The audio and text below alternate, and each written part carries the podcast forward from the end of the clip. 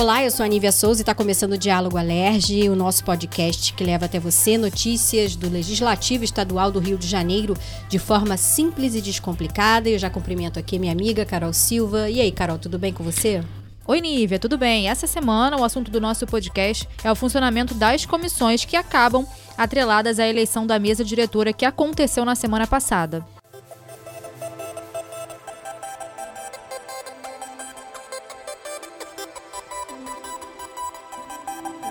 Pois é, só para o nosso ouvinte começar a entender, depois que a mesa assume, os partidos precisam indicar os componentes das comissões permanentes que se reúnem e escolhem os presidentes. O processo é o seguinte: na casa, a gente tem 38 comissões técnicas permanentes e o papel delas é dar parecer sobre os temas abordados no projeto ou mensagens.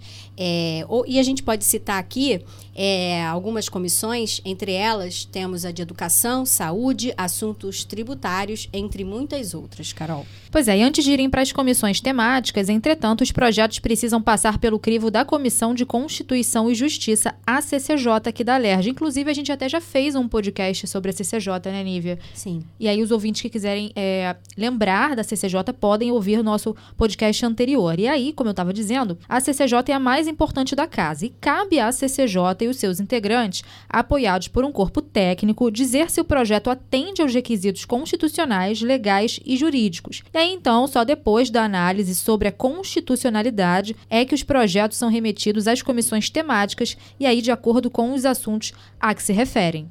É, ainda é função dessas comissões permanentes realizar audiências públicas para debater projetos de leis ouvir propostas de organizações da sociedade civil, mediar negociações, entre outros objetivos. As comissões também podem solicitar o comparecimento de pessoas para prestar esclarecimentos e eliminar dúvidas sobre os temas em discussão. Os deputados podem encaminhar o requerimento de informações às autoridades públicas estaduais para pedir esclarecimentos, e é importante a gente destacar aqui que essas sessões são sempre abertas para quem quiser assistir.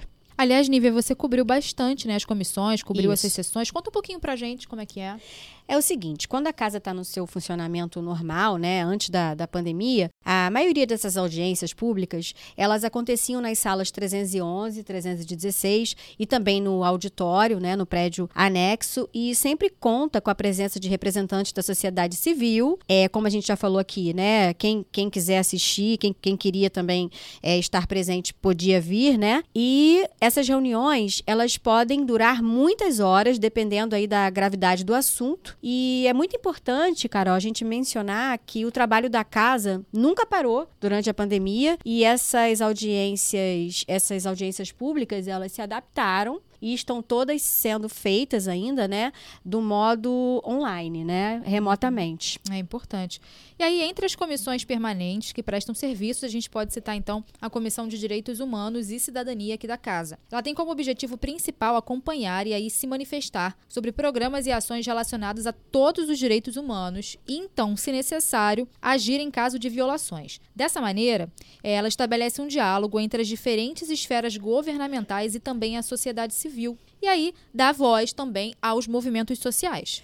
É, vamos falar um pouco do excelente trabalho que essa comissão realiza para o cidadão. É, em dezembro do ano passado, foi lançado o relatório das atividades no período de pandemia, foram mais de 2.200 atendimentos entre abril e dezembro, envolvendo demandas que vão desde denúncias de violação de direitos a pedido de informações sobre acesso a benefícios sociais. E justamente no período de pandemia, a comissão criou o Zap Cidadania, mais um canal de comunicação direta com o cidadão. E a gente queria que você falasse agora, Carol, pra gente sobre esse Zap. Vou explicar então como é que funciona o Zap Cidadania. Através do telefone 21, DDD 21, né, 996701400 são recebidas denúncias. E aí, uma vez recebidas essas denúncias, elas são checadas e a equipe da comissão busca comprovar a autoria daquela violação e definir então os mecanismos legais de responsabilização do violador. Ao mesmo tempo, também, a comissão dá o suporte à vítima que sofreu algum tipo de violação, né, algum tipo de agressão.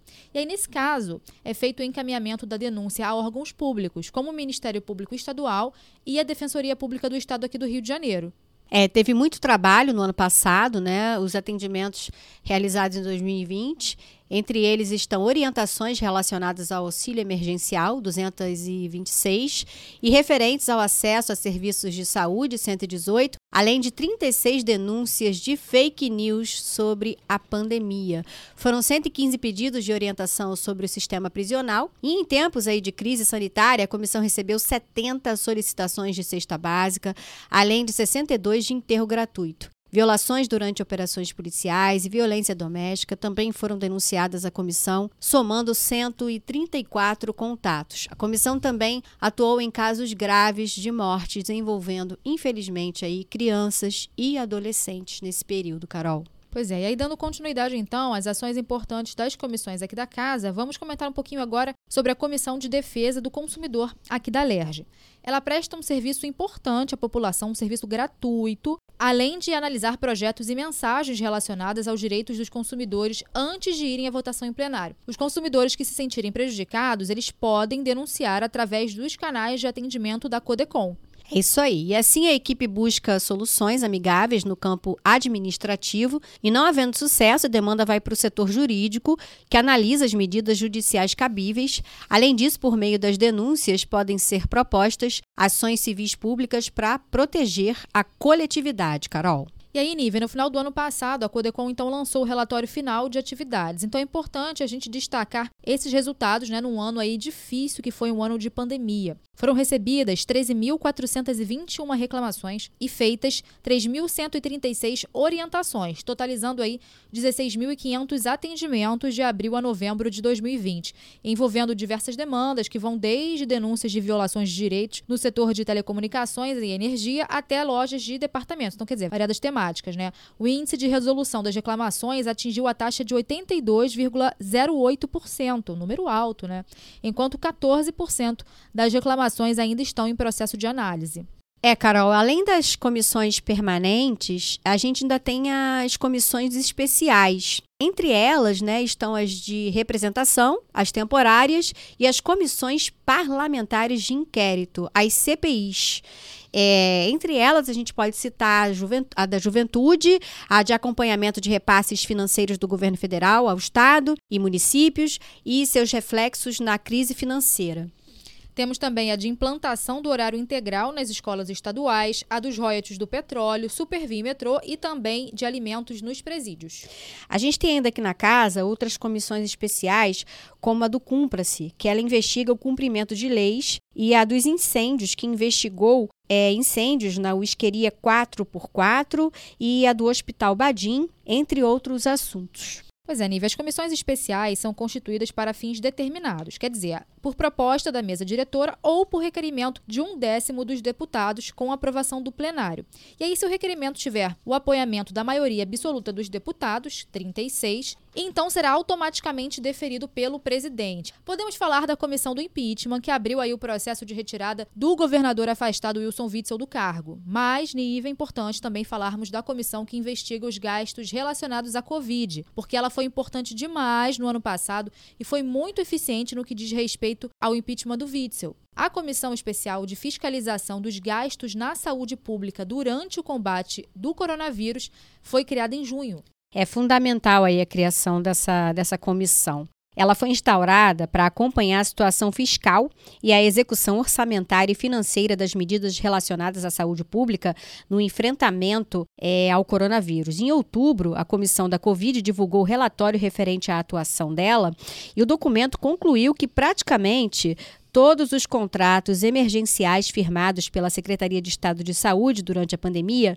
apresentaram suspeitas de mau uso do dinheiro público e recomendou o impeachment do governador afastado, Wilson Witzel. Foi lamentável, realmente, Carol, esse episódio. Pois é, Nívia. E aí, em agosto, a Lei 8.986-2020 determinou que as OS deveriam ser extintas do serviço público estadual até 2024. E aí, agora, a comissão da Covid quer reduzir esse prazo em dois anos. Outra medida apresentada é a criação da PEC da Transparência de Execução Orçamentária, uma proposta de emenda à Constituição com o objetivo de facilitar o acompanhamento da gestão dos recursos e a prestação de contas dos contratos dos poderes e os respectivos órgãos na esfera estadual. É, Carol, ao longo dos quatro meses de atuação, os deputados analisaram 196 contratos emergenciais da área da saúde, firmados com 188 empresas ou as OSs, para a contratação de serviços ou produtos totalizando 1 bilhão e 700 milhões de reais. Os parlamentares entenderam que a falta de transparência favoreceu aí os desvios esse relatório ainda propõe que as informações de todas as ordens bancárias, de todos os órgãos e poderes, sejam disponibilizadas no site de transparência fiscal do Estado. A intenção é proporcionar a qualquer cidadão a consulta de quem recebeu os pagamentos, monitorar e controlar como e onde os gestores estão gastando os recursos. Isso é extremamente importante, né, Carol? Muito, né? Dar essa transparência aos gastos, né, Nívia? É muito importante mesmo. Exatamente. Gente, com isso a gente encerra então o nosso podcast Diálogo Alerge dessa semana. Então, hoje falamos sobre as comissões aqui da casa. Lembrando que a gente está sempre disponível para você nas nossas plataformas digitais, que são o Instagram, o Facebook e o Twitter. Lembrando também que a edição do nosso podcast é da Jéssica Perdigó. Vou ficando por aqui, gente. Até a próxima. Tchau, tchau. É, e eu encerro aqui, deixando sempre aquele meu recadinho de sempre. Vamos continuar nos cuidando, é para proteger a gente, né, nós mesmos e o próximo. Não é isso, Carol? Isso mesmo, Nívia. Então é isso. Deixo aqui meu abraço e até semana que vem.